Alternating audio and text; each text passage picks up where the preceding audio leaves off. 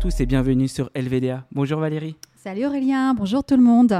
Alors aujourd'hui, nous allons parler euh, un peu de tout, hein. abandon, mais surtout euh, sauvetage, car nous avons un invité exceptionnel.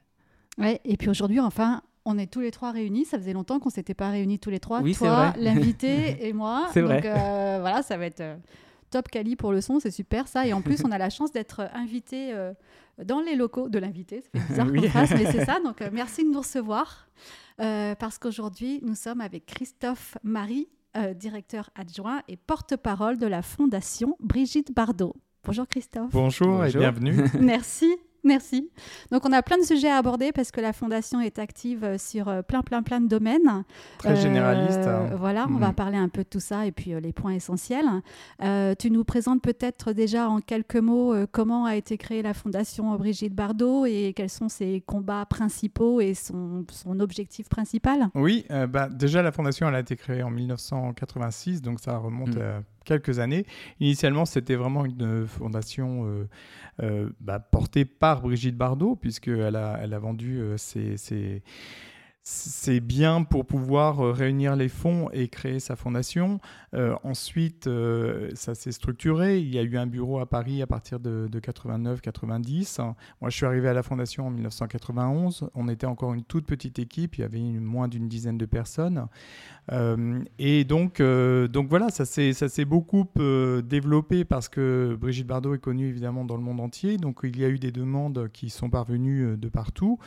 Euh, et, on a dû effectivement se structurer au fur et à mesure euh, des années avec euh, aujourd'hui une présence dans une soixantaine de pays. Alors, pas sous forme de, de, bureaux ou d'antennes véritablement, mais des partenariats avec des associations locales. Et la Fondation, de par ses statuts, s'occupe à la fois des animaux de compagnie, mais aussi des animaux domestiques plus largement, donc les animaux de ferme, et euh, les animaux sauvages en France et dans le monde entier. Donc ça représente effectivement énormément de, travail parce qu'il y a beaucoup de sollicitations pour venir en aide euh, dans tous les domaines. On a des, des- centres de soins euh, d'animaux sauvages en France et des centres de soins euh, à l'étranger, beaucoup de centres en Afrique pour des primates. On fait aussi de grandes campagnes de stérilisation de chiens en Inde notamment. On a pu mettre en place tout un programme à Sikkim, qui est un État qui est maintenant indemne de rage. Et ça, c'était intéressant parce qu'en fait, on peut se dire, par exemple, euh, pourquoi faire euh, des programmes pour euh, protéger les animaux en Inde alors qu'il y a tellement de misère humaine? Et en fait, dans ces pays, une action envers les animaux est considérée comme une action humanitaire. Déjà parce que, effectivement, on règle aussi un problème sanitaire. Et, euh, et voilà, et tout est lié. Donc c'est, assez français de, se- de, de mettre, de mettre en opposition l'action en faveur des animaux avec l'action supposée envers les hommes. Parce que généralement, ceux qui nous font la critique euh, ne, ne font rien ni pour les hommes ni pour les animaux. Ouais. Mais euh, donc voilà, donc c'est une, une- une fondation très généraliste, mais aussi avec un, un- une action politique. C'est-à-dire, on fait partie notamment de, de la coalition européenne Eurogroup for Animals qui rassemble des, des associations, euh, organisations dans l'ensemble des États membres pour agir auprès du Parlement européen, auprès de la Commission européenne et autres. Et puis en France, effectivement, on a maintenant tout un réseau de, sympathisants au niveau des élus. On l'a vu d'ailleurs avec euh, tous les élus qui sont arrivés lors des dernières élections législatives. Beaucoup sont arrivés de- du monde, euh, bah voilà, pas forcément politique.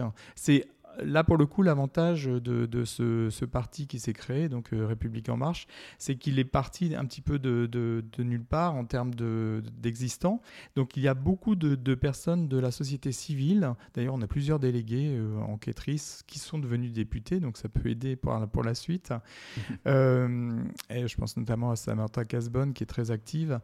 Euh, et donc, tout ça pour dire qu'effectivement, on a une nouvelle génération d'élus qui n'est pas habituée à- au lobby, notamment des chasseurs et autres. Et ça, on pourra peut-être en parler si on, on Ouais. aborde le RIP Mhm. animaux. Euh, parce que justement, euh, lorsqu'on a fait ce travail euh, avec euh, Hugo Clément et d'autres euh, sur euh, le référendum d'initiative partagée, on s'est rendu compte de, à la fois d'un accueil plutôt positif des élus, mais aussi de leur grande surprise de voir la violence euh, exercée par les lobbies des, des chasseurs et des agriculteurs au niveau de leur permanence, puisqu'ils ont été occupés, il y a eu des, des- des dommages, etc. Donc, donc voilà, donc l'action de la Fondation, elle est très généraliste, encore une fois. On, on, soutient des programmes d'aide en France et à l'étranger et aussi ce, volet politique pour faire avancer la réglementation. Et vous avez, alors, vous avez donc des bureaux ici, vous travaillez avec des associations et vous avez des refuges. On a des refuges, on a trois gros refuges, on a un quatrième en cours. Euh, donc le premier c'est en Normandie, euh, la Marozou en fait, qui est essentiellement sur des animaux de compagnie, enfin beaucoup de chiens et de chats, mais aussi des équidés. Euh, et effectivement, d'autres refuges. Bah, en, Ile-de-France, c'est l'ancienne propriété de Brigitte Bardot, en fait, à Bazoches, euh, qui pour nous est un lieu de quarantaine pour. Euh, c'est une ancienne bergerie, donc c'est un lieu de quarantaine pour des animaux, bah, des petits animaux de ferme, donc moutons, chèvres, qu'on transfère ensuite dans des, dans des plus grands centres. aussi un accueil de chats. Parce qu'en fait, euh, quand Brigitte Bardot a créé sa fondation, en plus d'avoir vendu ses biens, elle a fait don euh, de la Madrague, notamment sa maison dans le sud de la France, qui fait partie du capital de la fondation, et c'est ce qui nous a permis d'avoir une reconnaissance d'utilité publique en 1992, parce que le Conseil d'État l'avait refusé à l'époque, considérant que après le décès de Brigitte Bardot, il y aurait plus de soutien à son action. Donc, elle a fait don de, sa madrague, qui est quand même un apport financier important. Ensuite, elle a fait don de son autre propriété euh, en Ile-de-France pour en faire un refuge. Donc, effectivement, elle a énormément investi à titre personnel pour cette fondation. Et alors, pour ce qui est des refuges, effectivement, on a nos refuges, mais en fait, ce qui est intéressant aussi, c'est qu'on est très, euh, on est amené, très sollicité et amené à intervenir pour des sauvetages d'animaux de ferme. On a plus de 6000 animaux de ferme à la fondation. Et, pour l'accueil de ces animaux, il a fallu créer un partenariat qui est unique, euh, c'est-à-dire qu'on euh, ne pouvait pas accueillir tous ces animaux sur nos propres sites, donc on a euh, démarché, enfin travaillé avec des éleveurs qui arrêtent leur, leur exploitation. Donc c'est dans nos contrats, hein, les contrats qu'on passe avec eux.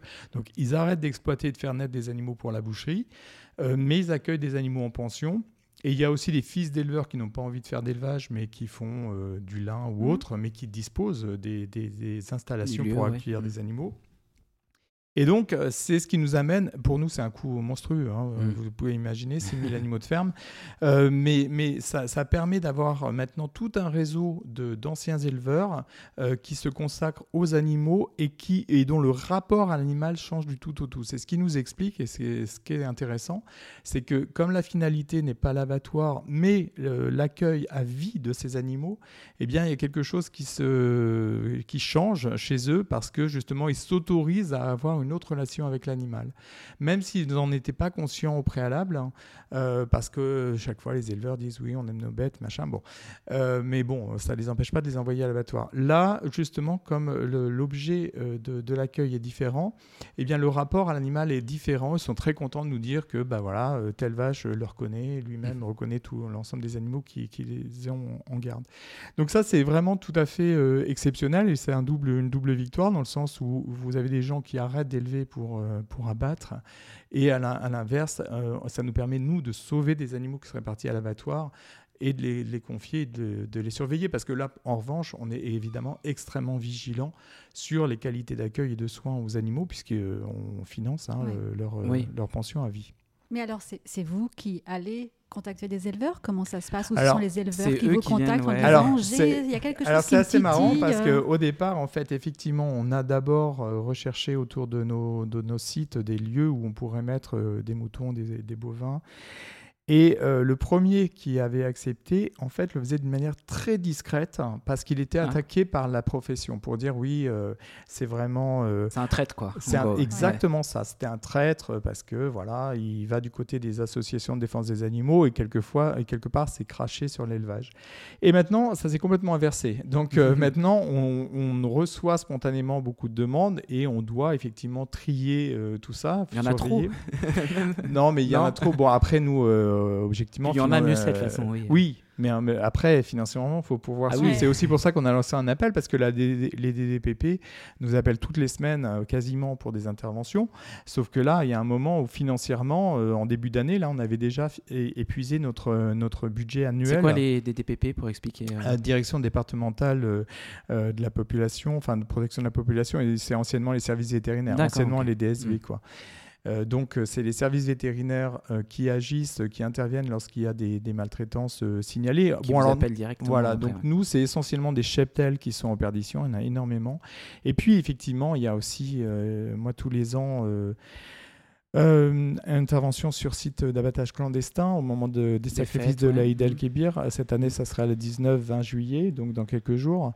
Euh, et c'est vrai que ces opérations qu'on a pu mener, notamment dans les Bouches du Rhône pendant plusieurs années, malheureusement pas depuis, euh, enfin pas l'année dernière avec le Covid et probablement pas cette année non plus, euh, c'est des opérations qui ont été menées avec la préfecture de police, avec les services vétérinaires, mais aussi toute un force de l'ordre, parce que quand je, oui, oui. je, vous invite à aller dans les quartiers nord de Marseille un jour de, de l'Aïd, c'est un peu particulier. Donc chaque année, on s'y rend et on a aujourd'hui plus de 2500 moutons sortis ces, sites d'abattage que nous avons en, garde euh, dans différents euh, lieux d'accueil. Donc il y a, ça aussi, au-delà de, des animaux euh, saisis sur cheptel en souffrance, il y a aussi des animaux qui sont saisis sur des, sites d'abattage clandestins. Et pas que au moment de l'Aïd, il y a aussi des abattoirs clandestins. Par exemple, on avait découvert un à la Courneuve qui, a, qui a alimenté les les, traiteurs chinois de, Paris. Donc, ah, euh, mhm. c'était vraiment très, très euh, dur aussi. Mais là, c'était des petits, enfin, des petits animaux. C'était essentiellement de la volaille, mais aussi des lapins. Ouais, ça doit être. Euh, Et on avait pu. Ça devait être bien, bien dégueulasse à l'intérieur quand même. C'était bien dégueulasse, mais en l'occurrence, on avait sorti tous les animaux et on a pu les recueillir. Donc, ça, c'était une bonne chose. Mais c'est vrai que tous ces animaux, ça représente énormément. Euh, bah, c'est une organisation qu'il faut, qu'il faut mettre en place. Et surtout, en fait, c'est là aussi on doit quand même réfléchir euh, à ne pas pouvoir euh, non plus aller de manière exponentielle. C'est qu'il faut être conscient que voilà, on s'engage sur 20 ans au niveau du coût de, ces animaux. Et donc, il faut aussi être sûr que dans 20 ans, la Fondation sera toujours en, capacité de, de, Voilà, là, on parle de plusieurs millions d'euros, bien évidemment, rien que pour les pensions. Ouais, donc plus que la moitié des animaux que vous avez sauvés, c'est euh, des trucs d'abattage. Euh, Essentiellement, ouais. Beaucoup, ouais. Beaucoup. Ok, d'accord. Ah, ça fait un peu. Euh, on se dit après, il y a tous ceux que vous pouvez pas, donc euh, on se dit que c'est encore en plus, plus grand. Ça se trouve. Euh, ah bah, ça doit être énorme en fait. Hein, oui, c'est énorme, c'est énorme. Mais c'est vrai qu'en fait, maintenant, les services vétérinaires sont quand même contents de, de voir qu'il y a des alternatives. Et en fait, le fait de pouvoir proposer ces accueils, hein, ces prises en charge, permettent de monter ces opérations. Parce que les, les, services vétérinaires, au moment, bon, si on parle de l'Aïd el-Kébir, euh, n'allaient pas sur le terrain parce que de toute façon ils pouvaient euh, hmm. pas faire grand chose. ils allaient, voilà, ils pouvaient bon constater. Euh, voilà, ouais, c'est hmm. ça. Donc les personnes qui sont motivées, ça les motive d'autant plus de savoir que l'issue sera pas l'abattage, mais la prise en charge par une association. Donc donc voilà, c'est ce qui mène aussi, ce qui permet de mener ces opérations. Mais en fait, c'est aussi le rôle d'organisations comme la, comme la nôtre de pouvoir donner les moyens aux autorités d'agir. Et là, j'ai un, un exemple en tête c'est qu'il y a quelques années, enfin il y a maintenant euh, une petite vingtaine d'années quand même, ça commence à remonter, euh, Brigitte Bardot a été intervenue euh, en Bulgarie pour dénoncer l'exploitation des ours dansants. Oui. Et à l'époque, donc un peu le truc habituel, coup de gueule, bon machin, qui pas toujours suivi des faits. Sauf que là, la, ministre de l'écologie de l'époque nous dit, ok, c'est vrai que c'est dégueulasse comme, comme tradition, c'était une tradition euh, suivi par euh, les, familles tziganes, et donc des, ours vraiment dégriffés, dans un état mais vraiment effroyable. Et elle nous dit, OK, je veux bien interdire cette tradition, mais qu'est-ce qu'on fait de, ces ours? Et, on a créé avec l'association euh, Vierpfoten, euh, quatre pattes, un peu connu à ce nom-là, mais c'est Vierpfoten autrichien, un parc en Bulgarie, parce qu'on travaillait avec eux sur des campagnes de stérilisation de, chiens en Roumanie à l'époque. Donc on a, on a présenté tout un projet pour accueillir euh, l'ensemble de ces animaux dans ce parc et les autorités donc se sont engagées à arrêter cette tradition qui était une réelle tradition là pour le coup, hein, mmh. pas comme en France euh, ce qu'on nous balance en permanence, c'est une tradition. Donc on, a été, on s'est rendu, moi je me suis rendu à l'époque dans des, dans des villages tziganes où on voyait ces ours dans des conditions effroyables. Ils ont d'abord été tous identifiés par puce, puis euh, pris en charge et recueillis dans ce parc. Donc il y a eu un dédommagement des familles pour justement leur permettre de, bah, voilà, de vivre d'autres euh, choses. Et ce qui est intéressant par rapport à ça, donc ce que je disais tout à l'heure par rapport aux abattages, c'est que lorsqu'on donne les moyens euh, eh bien de, recueillir, de sauver ces animaux, eh bien ça motive d'autant plus les autorités à interdire une pratique qui est choquante.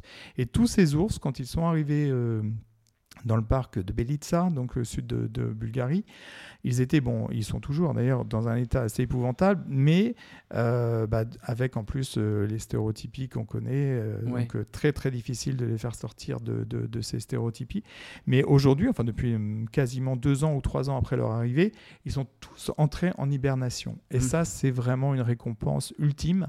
Des animaux qui n'ont jamais hiberné de leur vie, qui étaient enchaînés, voilà, qui étaient mmh. enchaînés sous, sous des des tôles euh, mmh. exploitées en longueur d'année, et eh bien là, quand on leur donne des, conditions de vie qui répondent à leurs besoins, et eh bien la nature reprend le, dessus. Et ça, c'est une magnifique leçon. Mmh. Voilà. Donc même quand l'homme euh, euh, a, détruit ces animaux parce que c'était vraiment des esclaves dans un, enfin bon, mmh. je, passe les détails, mais je les ai en tête. Et eh bien, quand on voit ces mêmes animaux après euh, en hibernation reprendre aussi euh, une forme euh, d'ours, parce qu'il y en a d'ailleurs, ils ne ressemblaient pas du tout à des ours, c'était assez curieux. une espèce de tapir, j'ai en tête un qui malheureusement est mort cette année. mais très maigre du coup aussi. Très très maigre, et, puis un museau tout déformé, allongé, enfin c'était assez curieux. Mais tous ces animaux, effectivement euh, revivent maintenant dans des conditions euh, le plus proches possible de leurs besoins. Ça reste de la semi-captivité parce que ce sont des animaux qui ne seraient pas euh, viables, qui seraient tués directement par la nature, ils pourraient pas, connaissent pas, et puis avec les ours sauvages, ils seraient tués très rapidement. Mm. Mais, mais bon, voilà. Donc l'homme peut rattraper le pire qu'il fait. C'est ce qu'il a fait aux animaux. Voilà. L'homme peut rattraper les erreurs de l'homme. Exactement, quand il en a la volonté. Exactement, voilà. quand il le veut. Et donc tu parlais là, tu disais que ça avait été euh, euh, en coopération avec les autorités locales. Euh, vous travaillez souvent avec les autorités locales, avec les politiques, avec... oh bah oui, parce que en fait... personnalité? alors, en fait, on a tous à y gagner. Hein, de toute façon, c'est difficile d'être toujours en opposition et, et c'est pas toujours très productif. Euh, on l'est hein, très souvent en opposition quand même. Euh, enfin, mhm. quand on connaît les coups de gueule de Brigitte Bardot, euh, c'est pas toujours voilà.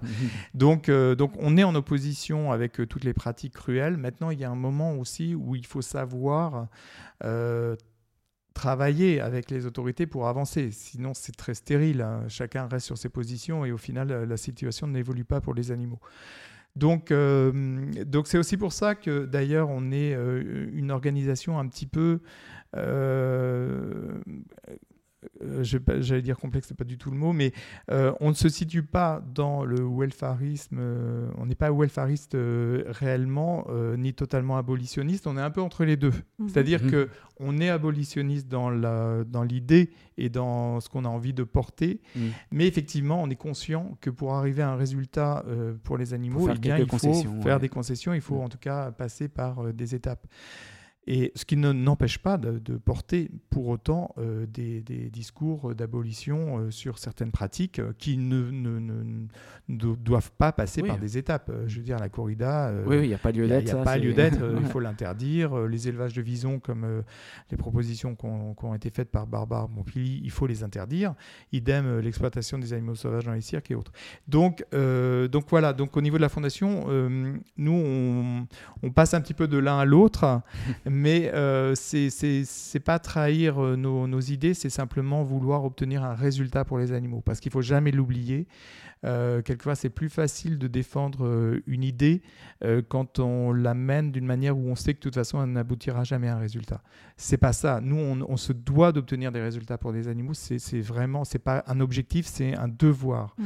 Et, et, ça doit passer effectivement parfois par des concessions de nos propres revendications, parce que la finalité, c'est pas de nous faire plaisir, c'est pas de faire plaisir même à nos sympathisants, c'est d'obtenir des résultats pour les animaux.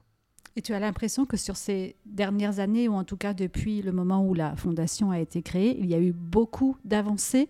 Pour toi, il y a eu beaucoup de progrès par rapport à la protection des animaux, à la fois domestiques, euh, sauvages, euh, la faune, etc.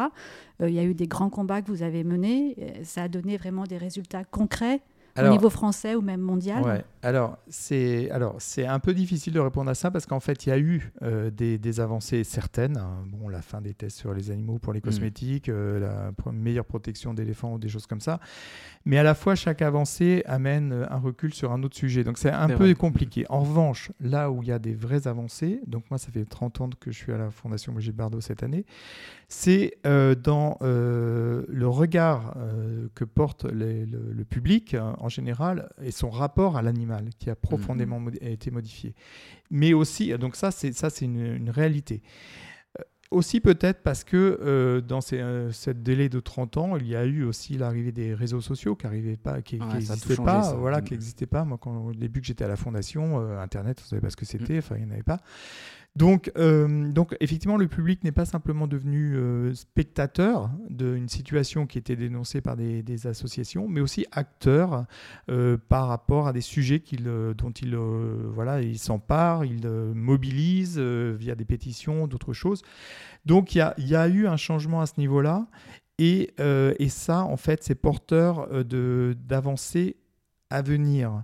Euh, c'est-à-dire qu'on est, et on le sent, on l'a, moi je l'ai très bien senti au niveau du RIP animaux, justement, lorsqu'on a débattu avec euh, les, élus notamment, on est dans une phase de transition, d'un basculement, euh, parce que les, générations politiques qui arrivent aujourd'hui sont celles qui, justement, commencent à avoir été sensibilisées à un autre moment. Bah, je parlais tout à l'heure de de parlementaires qui étaient chez nous euh, auparavant en tant que délégués ou enquêteurs, ça, ça, illustre aussi ça. Mm. Ça reste une minorité, hein, mais il y a un basculement qui est en train de se faire.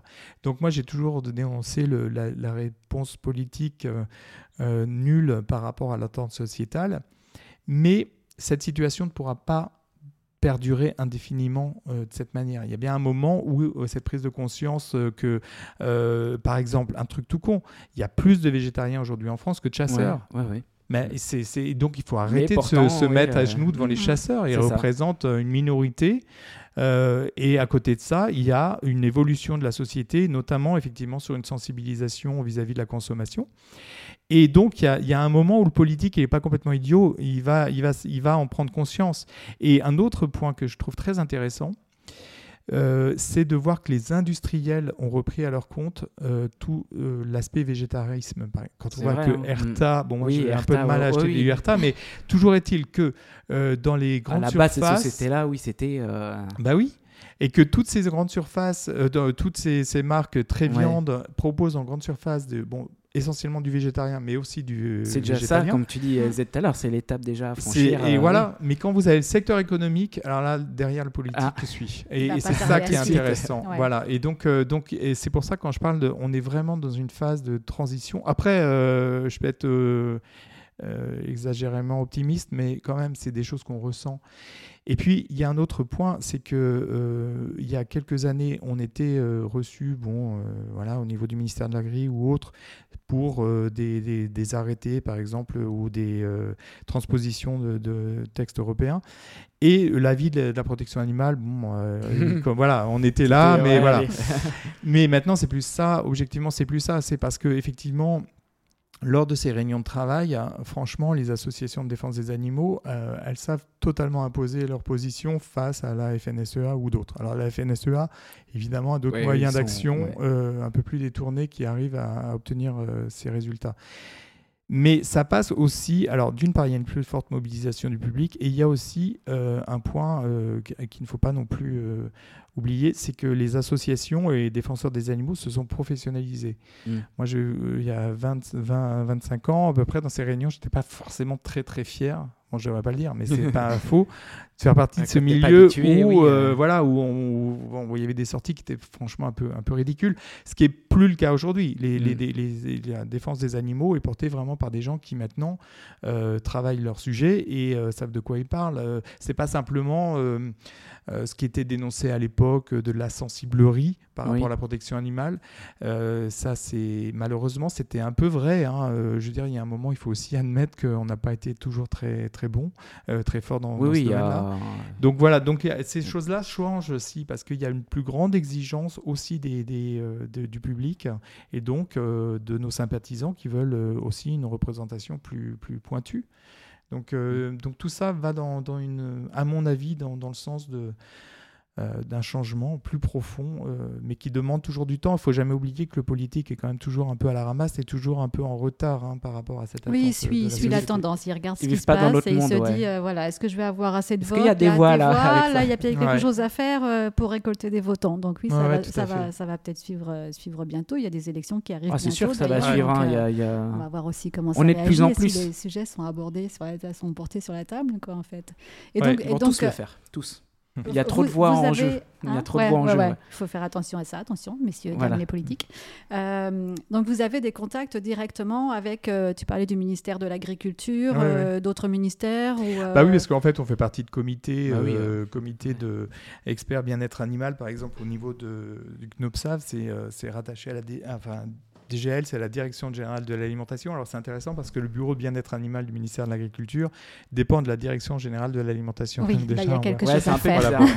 Mais euh, oui, oui, effectivement, euh, Barbara Pompili, on doit la rencontrer prochainement pour la chasse, euh, problème de chasse en enclos. Et puis, objectivement, on a travaillé pendant plusieurs années sur les groupes de travail qui ont conduit aux annonces qu'elle a, qu'elle a présentées donc, en septembre 2020, à savoir pour la fin des animaux sauvages dans les cirques, la fin des élevages de Mm. vision et autres. Et donc, on était dans des groupes de travail euh, face aux professionnels de ces secteurs euh, pour arriver à une position qui a été présentée par la ministre.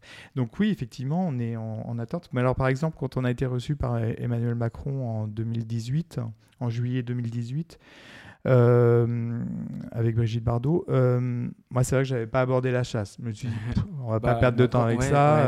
il, voilà, il est à genoux devant Willy Schren et devant c'est son Thierry ami, Coste. Ouais, c'est ça. Son ami, je suis pas sûr finalement euh, maintenant avec le recul. Mais, mais euh, donc il y a ça aussi. Je veux dire, c'est pour ça tout à l'heure je parlais de l'opposition, c'est bien, mais quelquefois c'est un peu stérile. Donc il faut plutôt se dire bon, ok, là c'est mort, on va pas perdre de temps. voilà, parce que si on commence à s'engueuler sur ce sujet, on va pas aborder le reste. Donc euh, vraiment, on avait blindé sur plein d'autres choses, notamment le broyage des poussins qui a malgré tout avancé, même si on a du retard là sur la mise en application des engagements de Didier Guillaume. Mais oui, effectivement, on est on est reçu par euh, par, les différents, par les différents ministres et par le président, en l'occurrence, oui.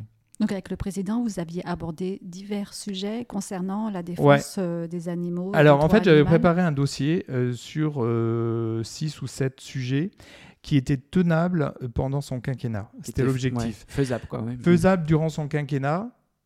ou au minimum initié durant son quinquennat avec euh, une échéance euh, bon, quelques années après pour certains des sujets. Mais par exemple, effectivement, pour le broyage des poussins, moi j'avais fixé 2022 euh, et du coup Didier Guillaume avait hein. annoncé non et Didier Guillaume avait annoncé lui fin 2021. Je me suis dit oh putain, il est encore plus ambitieux finalement. Mais mais c'est parce que il fallait être bon mais ça se fera pas fin 2021. Mais mais parce que voilà, c'est ça aussi l'intérêt, c'est de, de se dire il faut voir Là, on parle d'un changement en termes d'industriel, enfin d'une industrie, d'un secteur entier. Donc, euh, mm. donc, il faut être comme conscient que euh, malheureusement, ça ne peut pas se faire d'un jour au lendemain. Donc, il faut, il faut amener des solutions qui soient euh, acceptables et entendables, et puis surtout possible à mettre en pratique. Mm. Sinon, si on reste sur des trucs juste pour nous faire. Parce que c'est vrai Parce qu'il faut reconvertir tous les bah employés qui travaillent bah, là-dedans, etc. Il y a tout un modèle économique. C'est tout un modèle euh, économique à repenser. Euh, donc, bon. Donc, c'est pour ça que chaque fois, quand euh, on annonce une, une fin de quelque chose avec un terme de 3-4 ans, c'est toujours Ah, mais c'est trop tard, c'est maintenant tout de suite. Moi, je vois nos sympathisants. Bah, bon, pas leur répondre. Oui, oui. Mais il faut être conscient, quoi. Et généralement, les avancées qu'il y a eu partout dans, en Europe, notamment dans les différents pays, c'était plutôt sur un calendrier de 10 ans. Ah oui, ça paraît long comme ça. Ça paraît long. Ouais, ça paraît long. Mais quand vous voyez par exemple aux Pays-Bas, aux Pays-Bas, la fin des élevages, par exemple de Vison, c'était sur 10 ans. Il y avait 160 élevages. Nous, on n'en avait plus que 3 hein, en France. Donc, euh, oui. et, euh, et, du coup, il faut être quand même conscient que. Mais en tout cas, ça, ça amorce quelque chose. Et d'ailleurs, quand on parle de 10 ans, c'est 10 ans au plus tard. Donc, euh, les, les, déjà, il va évidemment plus y avoir d'investissement dans ce domaine, puisqu'ils mhm. savent qu'à terme, c'est fini. Mais il y a un encouragement avant ça pour arriver à un changement. Donc là, tout ce qui a été annoncé, notamment dans la PPL animaux, la proposition de loi contre, enfin, de, de lutte contre la maltraitance animale. C'est des délais franchement courts. Euh, quand on parle de deux ans pour la fin des élevages, bon alors même s'il n'y en a plus que trois de, de visons en France, cinq ans pour l'interdiction d'exploiter de, les animaux sauvages dans les cirques, nous on n'est pas forcément favorable à moins parce qu'il faut aussi organiser l'accueil de ces mmh. animaux qui n'est pas si simple. Mmh. Là on vient de, bon, on a cofinancé euh, un, un, centre pour les éléphants là dans le Limousin. Elephant Haven. Elephant Haven, voilà. Donc on a fait un investissement de peu près de 350 000 euros pour organiser euh, déjà l'accueil. On a un autre projet beaucoup plus ambitieux au Portugal sur les éléphants toujours. Mais tout ça, ça demande des années aussi à, se réaliser. Donc il faut être conscient de tout ça. Euh, et organiser justement euh, voilà, le retrait des animaux. Mais ce qui est important, c'est au moins d'initier de, de, quelque chose. Parce que si on se dit, oh ben non, c'est pas la peine, 10, 5 ans, je le fais pas, voilà. Bon, bah ok, mais dans 10 ans, on redit la même chose et on n'a on pas avancé. Donc, euh, donc là, petit à petit, ça avance. Ça avance malgré tout. Parce que si on parle des animaux sauvages dans les cirques, c'est pas simplement parce que les associations euh, demandent, c'est aussi parce que le public s'en détourne. Euh, de... En tout cas, ça pose problème, ce qui ne posait pas problème il y a quelques années. C'est vrai que c'est bizarre, ça a changé. Mais le public s'en détourne parce que les associations ont mis en avant la vie des animaux. Comme on disait tout à l'heure, Internet, ça a changé beaucoup parce que tu, maintenant tu vois l'arrière, quoi. Euh, non, c'est vrai, c'est vrai. Puis les villes aussi, beaucoup maintenant les maires interdisent et tout. Donc, puis les gens ils se rendent compte que ça ne manque pas plus que ça au final. Donc, c'est ça, ouais. Donc les, sujets principaux, les luttes principales sur lesquelles la Fondation agit aujourd'hui. Bah alors déjà, on a fait quand même un gros travail sur la, beaucoup, proposition de loi animaux. Alors parce qu'en fait, ce qu'il y a, c'est qu'on a des sujets euh, forts.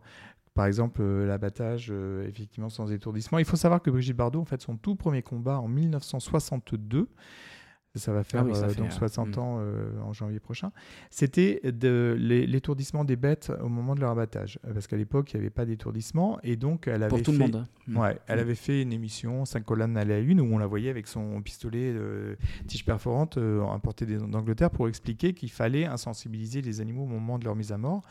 Et donc, euh, donc voilà, donc ça avait été. parce que ça n'existait pas du tout. Pas du tout. En France, dans les abattoirs français, mais ça existait déjà dans d'autres pays, notamment en Angleterre. En France, c'était euh, et en, comme ça, en, Danemark ou je sais plus où. D'accord. Et, donc, euh, oui, oui, oui, ben, c'était les abattoirs de la Villette qui était quelque chose quand même à l'époque. Et donc, du coup, ça a été son tout premier combat. Donc, pour l'étourdissement des bêtes. Alors aujourd'hui, ces systèmes de, de tiges perforantes au niveau des pistolets tiges perforantes, c'est pas terrible non plus, mais mais bon, c'était un moindre mal à l'époque. Et donc, c'est vrai qu'on est toujours quand même dans cette même exigence de se dire, il n'y a pas de raison, euh, le culte, ok, mais bon, nous, notre problème, c'est pas du culte, c'est de la, protection animale. Euh, de la même manière, on s'en fiche des traditions. On n'est pas là pour euh, défendre les traditions, on est, on est là pour défendre les, voilà, mm. les animaux. Et donc, en l'occurrence, effectivement, ça fait partie de notre combat de, dire le minimum du minimum, c'est imposer un étourdissement au moment de la, mise à mort. Ça ne mm. veut pas dire que c'est formidable, on n'est pas en train de dire ça. Mais malgré tout, il y a quand même pas mal d'études qui, qui démontrent que la perte de conscience euh, bah, limite d'autant euh, la souffrance.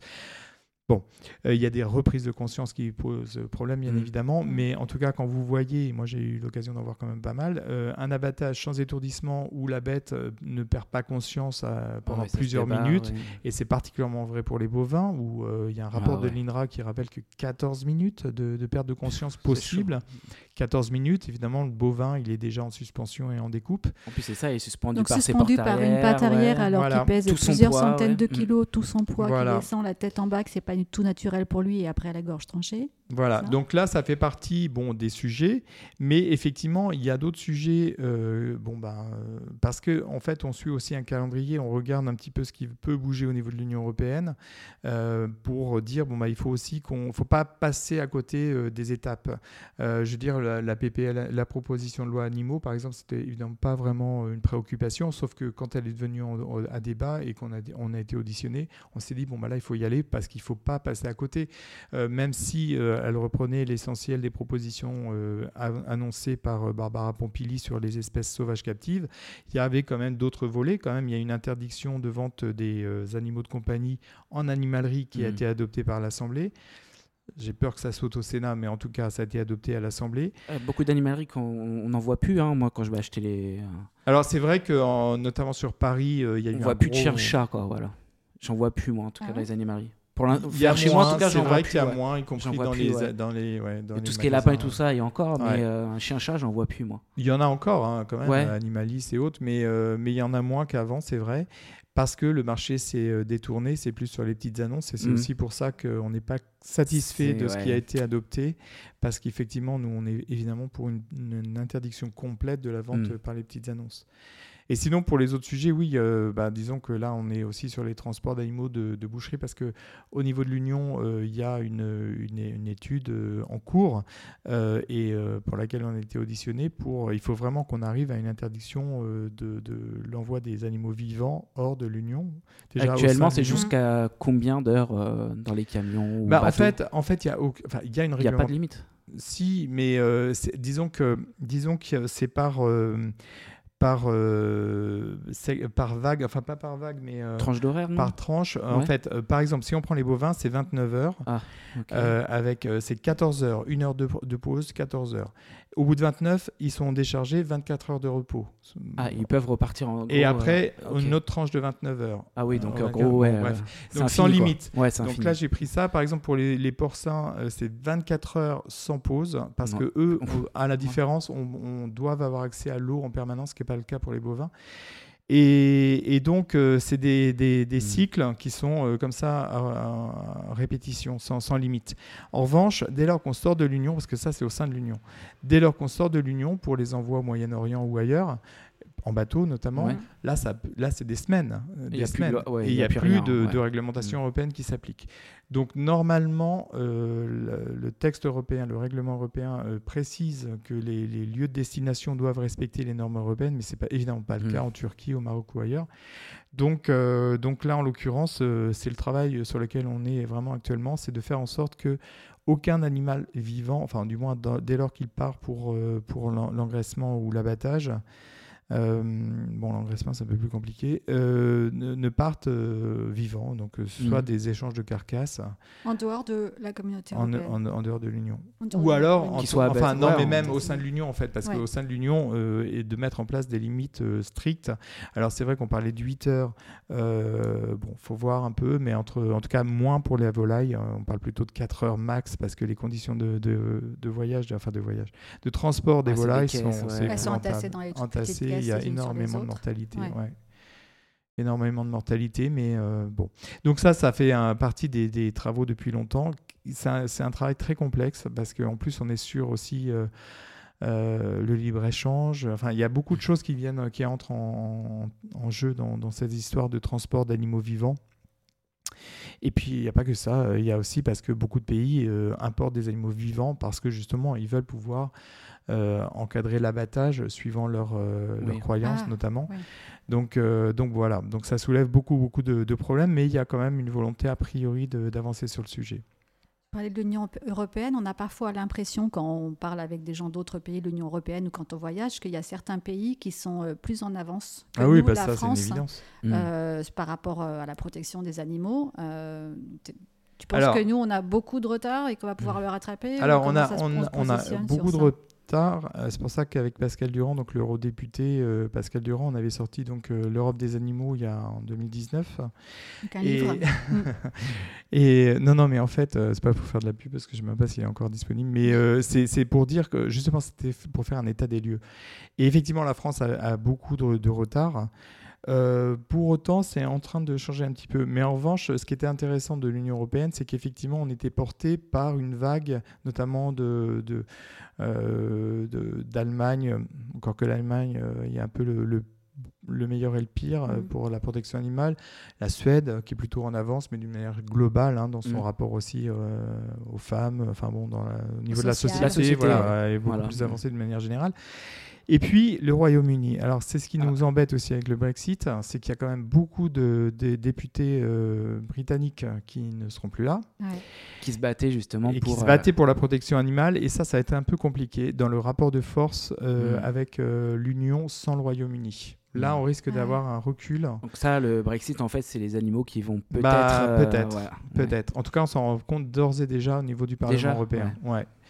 Euh, parce que ça n'est plus, même si euh, bon, il y a eu une présence euh, jusqu'à très, très récemment, mais effectivement, c'est un rapport de force qui va nous faire, Mm. qui, qui peut être négatif pour les animaux. Parce qu'eux étaient en avance sur plusieurs points et du coup Ouais. apporter euh, une oui. force Oui, supplémentaire Oui, aux- oui. aux demandes.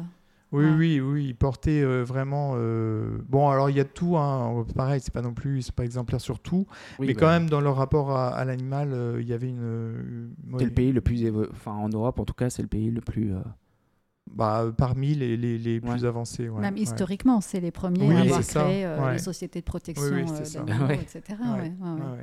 Donc, à voir Donc comment voilà, ça donc ça c'est un point auquel les gens ne pensent pas forcément, mais le Brexit va avoir un effet aussi sur notre rapport de force C'est au vrai, sein j'avais de, pas des pensé, moi, instances ça, européennes. Ah oui, ouais, j'avais pas tilté non plus, ouais, Ouais, ouais, et effectivement. c'est vrai, oui. ça va, ouais. Et en plus déjà, en fait, euh, il y a une quinzaine d'années, on avait pu avoir, euh, on était quand même dans un élan de progrès. Bon, bah, je parlais tout à l'heure, la fin des tests sur les animaux en cosmétique, euh, les transports, il y a eu quand même des, des choses aussi d'adopter, même si c'est au final pas, pas suffisant. Mais ensuite, avec l'élargissement, on a eu pendant dix ans à peu près quasiment rien sur les animaux au niveau du Parlement européen parce qu'il fallait une mise à niveau des, des pays entrants. Et euh, il n'était pas question d'imposer de nouvelles normes alors qu'ils n'étaient pas, déjà pas au Mhm. niveau des normes imposées dans les autres États membres. Donc bon, on se disait, bon, allez, hop, ça y est, c'est passé, tout le monde est à peu près au même niveau, on va pouvoir euh, repartir sur euh, de meilleures bases. Mais là, avec le Brexit, effectivement, on a encore ouais. un frein pendant quelques années. Mm. Donc il ne faut pas s'attendre à, à trop de l'Union européenne dans les années, les années à venir. Et c'est pour ça que les États membres, individuellement, doivent prendre des, des dispositions. Et euh, malgré tout, il ne faut pas non plus euh, minimiser euh, les annonces qui ont été faites par Barbara Pompili, qui sont courageuses, parce qu'en plus, en termes, enfin, au niveau de son gouvernement, c'est pas si simple hein, de, de Ouais, les imposer. Pas forcément soutenu, ouais. Pas forcément soutenu, on l'a vu avec la chasse à la glu, Mm. mais elle a tenu bon. Heureusement. Heureusement, ouais. Donc, euh, donc voilà, donc c'est pas quand même négligeable. Et c'est de l'abolition hein, dont Ouais. on parle. hein. Mhm. Fin de l'élevage euh, de visons, fin de l'exploitation des animaux Oui, euh, pas- sauvages dans les ouais. cirques, Mm. fin des dauphins, fin des orques en, en bassin. C'est vraiment des, des mesures fortes. Et euh, maintenant, il faut s'assurer qu'elles soient mises en œuvre. C'est pas encore gagné parce que là, il n'y a pas Avec tous les d'annonce lobbies qui vont se pointer derrière, ouais, ça va être compliqué. ouais. Parce que les dates de mise en œuvre sont prévues dans la proposition de loi, mais pas Ouais. Ah. dans les annonces Pompili encore. Euh, mais on travaille avec, euh, sur les deux tableaux, en fait, actuellement, pour euh, qu'il y ait une avancée. Bien occupé, en fait. Ah là, oui. Ouais. Ah bah, de toute façon, oui, en permanence. Plutôt. Et beaucoup d'aides en plus, parce qu'il y a énormément de gens qui nous sollicitent pour les aides euh, vétérinaires individuelles, pour euh, bon, les associations bien sûr, mais aussi euh, beaucoup, beaucoup de particuliers qui demandent euh, des aides. euh, et on essaie de faire en sorte que la, les TVA, les taxes diverses soient moindres sur les soins vétérinaires et euh, les actes vétérinaires. Mais c'est Ouais. pas simple. La stérilisation, notamment, ce Ouais. serait bien. Ouais, Ça. stérilisation, ça serait bien. Euh, alors, dans, dans le... alors, il y a quand même aussi un, un truc qui n'est pas non plus totalement euh, inintéressant, c'est le plan de relance, euh, plan France Relance, qui a été euh, mis en place au niveau du ministère de l'Agri, euh, qui débloque quand même 14 millions d'euros pour les structures associations. Donc, euh, donc euh, bon, là, c'est un peu le merdier pour savoir qui peut euh, en Ouais, parce que bénéficier c'est ou des autre. associations qui ont des employés et c'est pour les chats, chiens et chevaux. Non, c'est pas ça? C'est ça. C'est toujours que ça pour c'est- l'instant. Pour l'instant, c'est ça. C'est euh, c'est carnivore domestique plus équidé. D'accord. Carnivore domestique, donc ça peut être aussi euh, euh, furet, éventuellement, des structures Oui. d'accueil comme ça. Donc c'est pour les, les aménagements de structures, euh, pour des soins vétérinaires, structures pour les, les équidés, ou effectivement, il y a aussi un volet pour les chats errants. Mm. Donc là, ce dont vous parlez, c'est encore autre chose. C'est ce qui est prévu dans la proposition de loi qui n'est pas encore adoptée. Et ça, on essaie de faire en sorte que ce ne soit pas adopté en l'état. C'est qu'effectivement, euh, les familles d'accueil reconnues soient des familles d'accueil rattachées à un refuge et non pas à une association qui ne dispose pas de refuge. Alors là, le bras de fer avec le ministère de l'Agriculture actuellement, c'est de dire, mais les familles d'accueil, justement, elles existent pour pallier à Mm. l'absence de refuge. Mm. Donc euh, les associations qui travaillent avec des familles d'accueil, c'est précisément parce qu'elles n'ont pas de refuge. Donc c'est ridicule de dire, Mm. il faut que ce soit rattaché à un refuge. Donc là, on est vraiment en, en bras de fer avec le ministère de l'Agri là-dessus, et c'est un peu compliqué euh, de se faire euh, comprendre. Et Ils entendre. comprennent pas ou ils veulent pas comprendre. Mais je comprends, moi Ouais, je, je comprends pas pas qu'ils ne comprennent pas. C'est tellement simple. à- logique, oui. C'est Mais, est-ce que c'est pas juste parce qu'ils n'ont pas envie de débloquer plus de fonds et s'ils ouais. veulent Non, donner à pas plus que- d'associations, non, non, c'est pas ils vont ça. devoir débourser plus Non, c'est pas ça, c'est un problème de, de contrôle. Alors, les, les services vétérinaires nous expliquent, oui, mais bon, si c'est des familles d'accueil rattachées à une association, on n'a pas, on n'est pas habilité à faire des contrôles chez des Mhm. particuliers. Sauf que euh, particuliers rattachés à un refuge, ils n'auront pas de plus l'autorisation d'aller visiter les, les- les particuliers. Donc, c'est tout un. bon, bon, On rentre voilà. dans l'administratif et un Ouais, combat de ouais, mots. ouais, là, Oui, voilà. C'est ça compliqué. Ouais. C'est un peu compliqué. Mais bon, dans le cadre de, la, de, de ce plan de relance, nous, ce qu'on a proposé aussi et ce qu'on a commencé à faire, c'est un audit euh, sur ce qui se passe en Outre-mer. Parce que, évidemment, la situation en Outre-mer est euh, quand même très, très Mm. préoccupante, hein, euh, que ce soit aux Antilles, à La Réunion. euh, bon. Euh, là, le, plan ne vise pas euh, les territoires, donc, euh, mais, mais quand même les DOM. donc, ça représente quand même pas mal de, choses déjà à faire. Donc, on est en train, on a lancé un audit pour savoir ce qui a été dé- déjà mis en place à l'île de la Réunion, au Guadeloupe. En Guadeloupe, ils ont pas mal avancé là finalement. Et donc, au-delà de cet audit, ça va être une stratégie à mettre en place pour des campagnes de stérilisation massive. Le Code rural autorise déjà euh, le maintien des animaux, des chiens stérilisés en Outre-mer, ce qui n'est pas le cas euh, en métropole. En métropole, c'est uniquement les chats errants.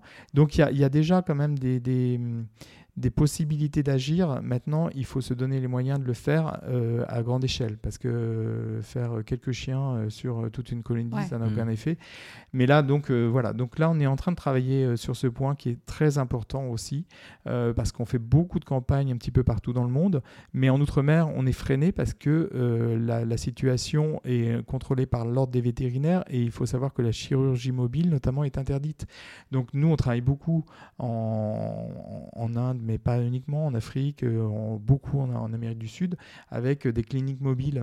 Et ça, c'est inutilisable euh, sur les Ah. territoires français parce que c'est de la Mhm. chirurgie mobile et c'est pas reconnu comme tel, c'est pas accepté par l'ordre des vétos. Donc on est en train de mettre tout en place pour essayer de voir comment on peut organiser euh, la venue de vétérinaires en supplé, enfin Oui, pour viennent, aider. euh, ouais. euh, ouais, Mm. les, les- les vétérinaires en place. Voilà.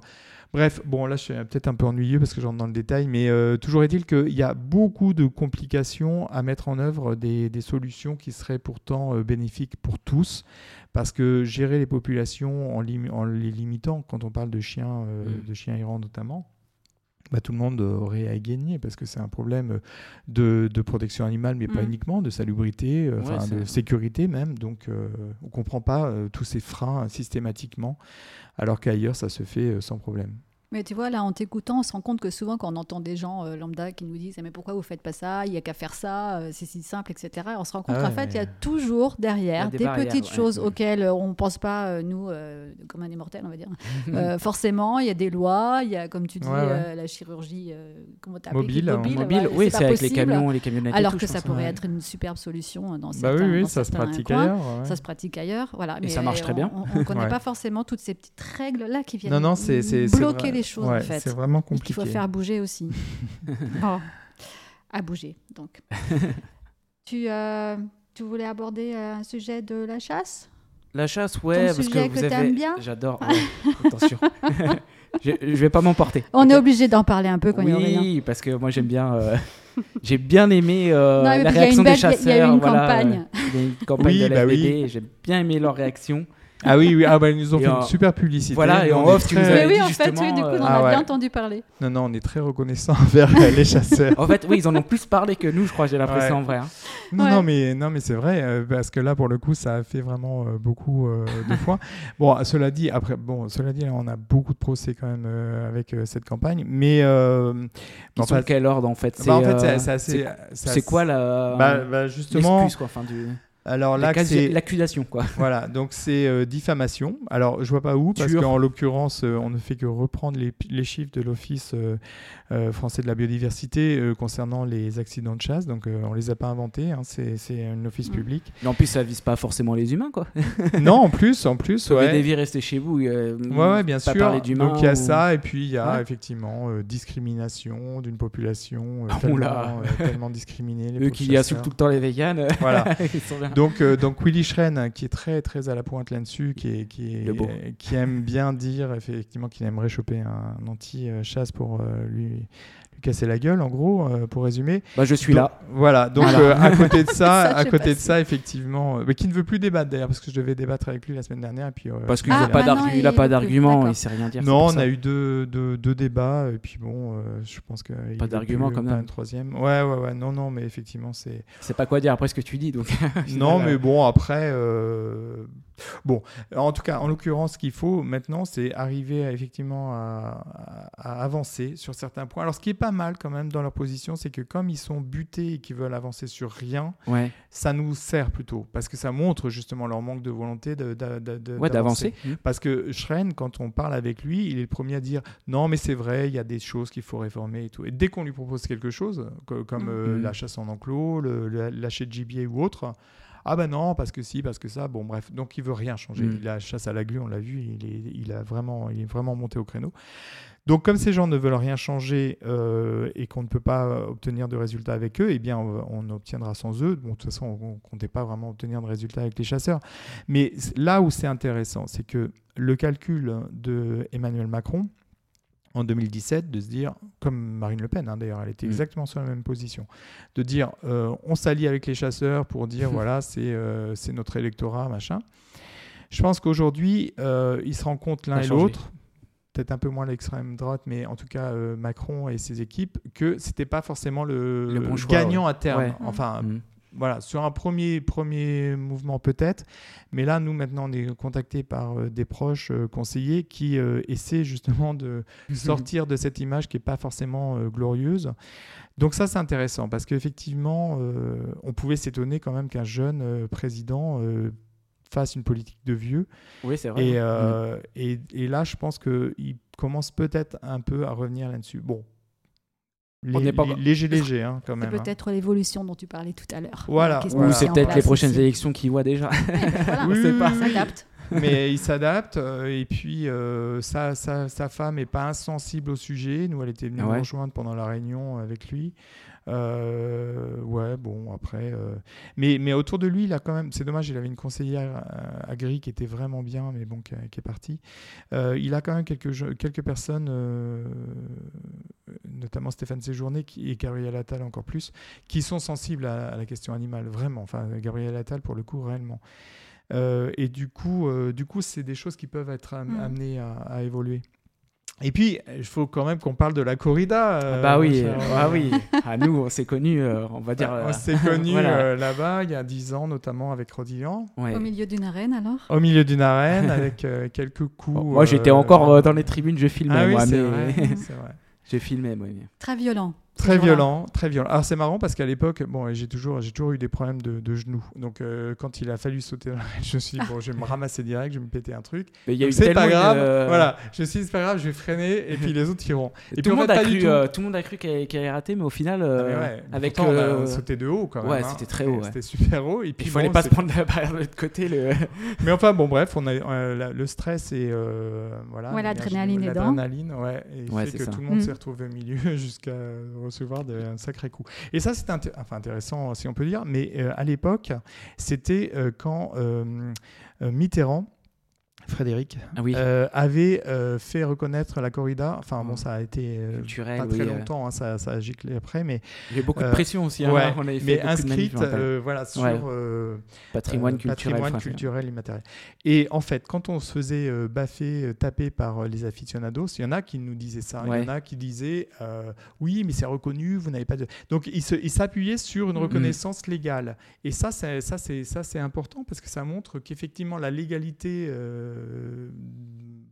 voilà, d'un truc euh, absolument barbare, euh, ça, leur suffit pour, voilà, ça leur suffit pour se dire c'est donc totalement légitime. Donc vous, vous êtes illégitime, alors qu'on est là pour défendre les animaux, défendre mm. une cause. Donc ça part dans leur logique, ils sont plus légitimes. Voilà.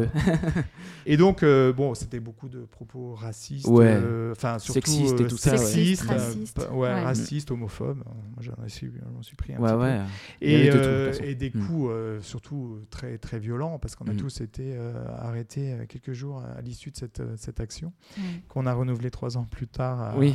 Rion des Landes. Rion, ouais.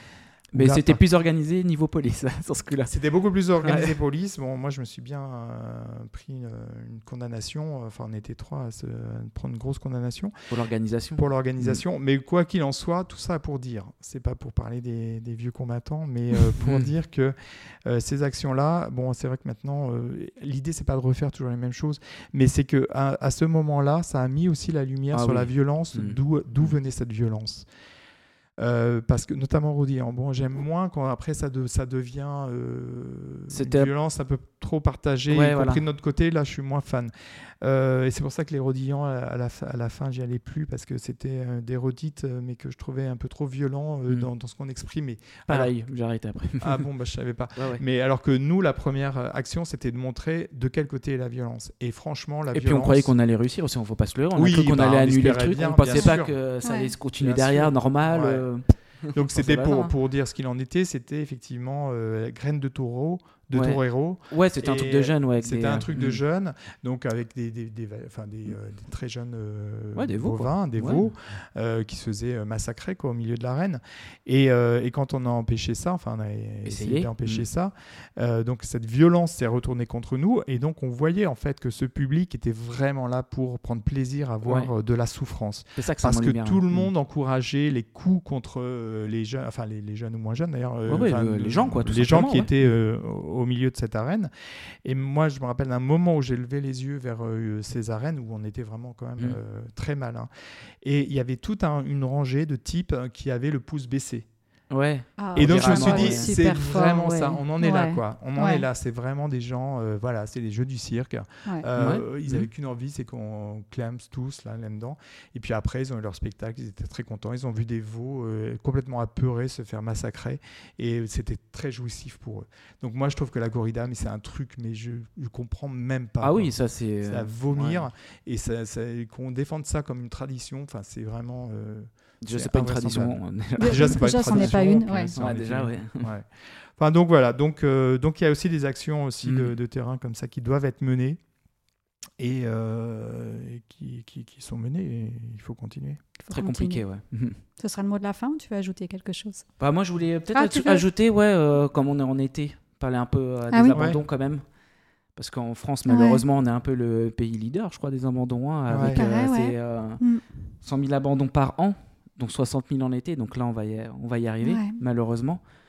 Et moi, je voulais parler euh, d'un pays, euh, des Pays-Bas, du coup. On en a Mhm. parlé tout à l'heure aussi. Du Ouais, coup, ils sont ouais. avec les élevages de visons. Comme quoi, euh, c'est possible en fait de pas avoir abandon de chiens. Du coup, c'est là, c'était les chiens. Ils n'ont pas précisé les chats. hein. J'ai pas, j'ai pas, j'ai pas vu. Donc c'est les chiens. Et ils ont fait des, des lois, enfin une loi pour euh, punir ceux qui abandonnent les, euh, les animaux, enfin les chiens, je précise, de 16 000 euros d'amende, 3 ans de prison ferme et euh, stérilisation de l'animal obligatoire et gratuitement du coup. Donc c'est ce quand même- disait tout à l'heure, si on pouvait c'est comme ça la important, stérilisation, la euh, rendre moins chère, ce serait bien. ouais. Bah c'est quand même important. Et là, c'est une belle Ouais. démarche. Et, Et du coup, ça a des résultats, surtout. Bah, en 2021, il y en a eu pour l'instant zéro. Abandon. Donc ça se trouve, ces lois sont. Je pense que ces lois sont appliquées au final s'il y en a zéro. oui, parce que voilà. Parce qu'en France, euh. Après, il faut pas Ouais. oublier que les. Pays-Bas, comme l'Allemagne ou autres, bon, on leur dit voilà, c'est pas légal, c'est c'est c'est pas autorisé, ils le font pas du coup. Ils sont plus Ouais. disciplinés. France, Oui, c'est hein. Ouais. Mais On euh, est plus. Ouais. ouais, ouais, on est un peu moins. euh, J'allais dire rebelle, mais ou plus bête. Voilà, là, dans ce cas-là, Mais ouais. cela dit, en ce qui concerne, alors là, il y a l'office, euh, l'observatoire, pas l'office, l'observatoire là qui va se mettre en place euh, sur euh, justement les abandons, parce qu'en fait, on parle de 100 000, mais on n'en sait rien, on n'arrive pas à avoir de chiffres. Ouais, c'est une euh, moyenne très- façon. Ouais. Ouais. Mm. Donc là, justement, euh, le travail qu'on va mettre en place aussi, euh, c'est de pouvoir euh, identifier le nombre d'abandons en France, euh, là, un peu l'historique aussi des animaux. Euh, Parce que pour- 100 000, je crois que c'est euh, SPA. hein. Donc il y a autre chose après, vous par exemple. peut-être Mais non, mais euh, c'est- je sais pas, parce que là, là, leur campagne, ils parlent de 50 000 cette année. Donc euh, justement, ok. on n'a vraiment pas de. Je sais qu'il y a eu moins d'abandons euh, l'année dernière. Bah, Je pense à cause du Covid en fait, Ouais, hein, ouais, tout simplement. Il y a eu, à l'inverse, il y a eu beaucoup de placements, beaucoup d'adoptions. Donc, euh, donc, euh, donc là, là, il y a un gros travail à faire déjà pour identifier un petit peu euh, d'où viennent ces animaux euh, Mm. qui sont abandonnés.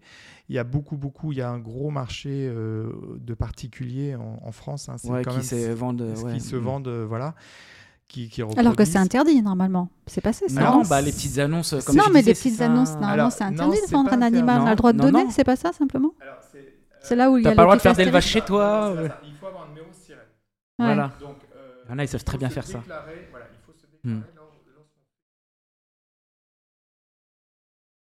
Donc normalement, c'est que les éleveurs qui peuvent. Ouais, euh, Ouais, ouais, ils peuvent Je le peux faire demander aussi un sans numéro problème. de sirette exprès. Ah, largement, ouais. Ah, ils Ouais, font ouais. ça. Mais Ah ouais. en fait, le problème, c'est qu'on a fait euh, une veille pendant tout le mois de décembre là euh, sur les annonces du, du Bon Coin, qu'on a reçu Ça, deux fois les, ouais. les- les. Bons Coins euh, à la Fondation. Euh, rien à foutre hein, euh, des animaux. Enfin, Ouais. je fais, je fais Mhm. court parce qu'ils l'ont présenté différemment, mais bon, au final. Oui, c'est euh, ça. le mot, quoi, au final. ouais. Et, euh, et au final, ouais, on a, on a relevé 70% des annonces qui étaient frauduleuses. Oh là là, 70%. Et chaque fois, ils nous disent oui, bah, il suffit de nous, pré- pour nous prévenir, on va l'enlever. Mais ils veulent pas, par exemple, mettre en place des systèmes de validation une fois que tous les renseignements légaux soient, soient, sont Surtout rentrés. pour quelque chose comme ça, oui. euh, Bah oui, mais ouais. on trouve tout. Hein. On trouve pas que des chats ou des chiens, on trouve vraiment de tout, tout, tout. Ah ouais, sur le bon coin, ouais. Mm. Donc là, il faut vraiment interdire euh, ces échanges euh, par euh, petites annonces. Et pour ce qui est des abandons, c'est vrai qu'aujourd'hui, c'est quand même peu défendable. Enfin, c'est pas défendable, mais Mm. euh, parce que pour- surtout pour des vacances, parce que maintenant, on a, on a possibilité d'aller, mais partout. Enfin, les Partout, il y a des solutions les partout hôtels, maintenant. les machins. Puis il y a des amis au pire des cas Oui, pour garder. oui. Enfin voilà, il y a mais euh, toutes les structures euh, de vacances, euh, enfin pas toutes. c'est pas la bonne excuse, de toute façon. non, Pas toutes, mais on peut excuse. trouver. Ouais, si on, cherche, on trouve. On trouve Ouais. assez facilement, ce qui n'était pas forcément le cas il y a Mm. une quinzaine Oui. d'années, mais aujourd'hui, franchement, c'est pas un problème. Donc, euh, donc oui, oui, c'est quand même aussi euh, assez scandaleux tous ces abandons. Et n'achetez pas, adoptez. Bien il y a sûr, plein d'animaux à bien adopter sûr, à il y en a fondation. beaucoup. Ouais, Beaucoup. Tout à fait, à la fondation Voilà. également. Contactez la partout, ouais. fondation. Voilà. Et ben voilà, adopté. Bah voilà, on a Voilà. passé trois Ouais. heures finalement. Je sais pas Non, on a une heure, une Non, heure. mais ça- on a abordé plein de Ça sujets, c'était passionnant, ouais. on a appris plein de choses en plus. Bah donc, ouais, euh, c'est surtout ça, ouais. Ouais, voilà.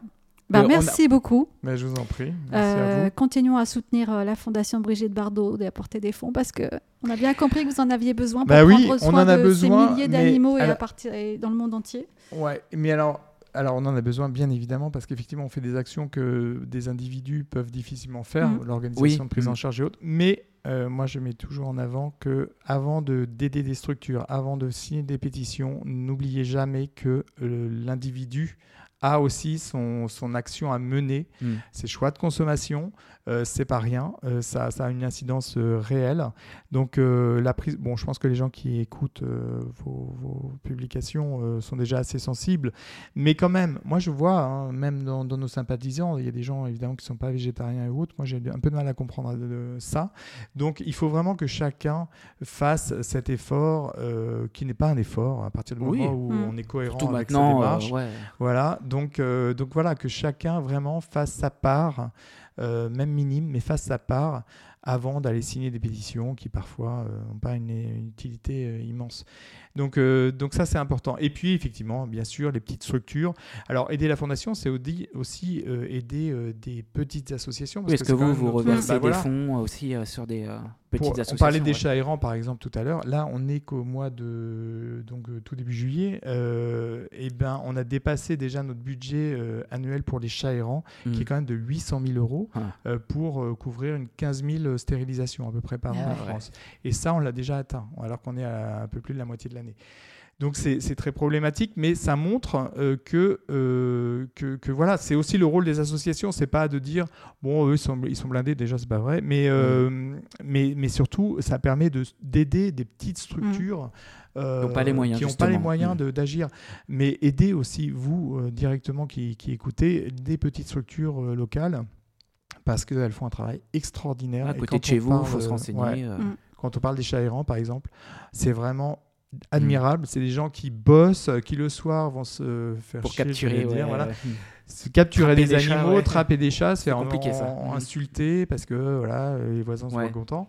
Donc ils n'ont rien à gagner. Euh, c'est pas valorisant. C'est vraiment que euh, dans l'intérêt des animaux et de l'intérêt général. Mm. Donc tous ces gens-là, ce sont voilà, ça, on peut dire que ce sont des héros du quotidien et pas les défenseurs des animaux euh, comme moi ou autres euh, qui euh, finalement euh, sont euh, voilà euh, salariés euh, pour faire cette action-là. Mais tous, c'est un, c'est un, c'est un groupe. C'est tout le monde, tout le monde fait sa part. C'est le voilà, petit colibri. Voilà. Oui, oui, Voilà, non, mais ça. tout à fait, tout à fait. Non, non, Tout le mais monde doit agir, tout Moi, ça m'agace toujours un peu euh, qu'on dise oui, euh, un tel ou un tel, euh, voilà. euh, Non, tout le monde agit à sa façon. Voilà. Mm. Donc chacun a, son- a sa part à faire et Mm. euh, chacun euh, agit à sa manière et c'est très bien comme ça. C'est parfait. Voilà, ça c'est un beau mot de la fin, ouais. C'est un beau mot.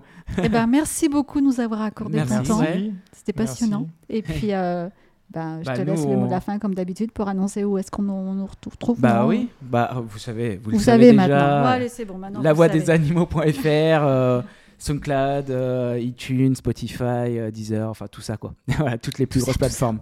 Voilà. Voilà. Bon, bah, à la prochaine. À la À la Merci, prochaine. Christophe. Ciao. Merci, Merci beaucoup. à vous. Ciao tout le monde. Au revoir. Au revoir.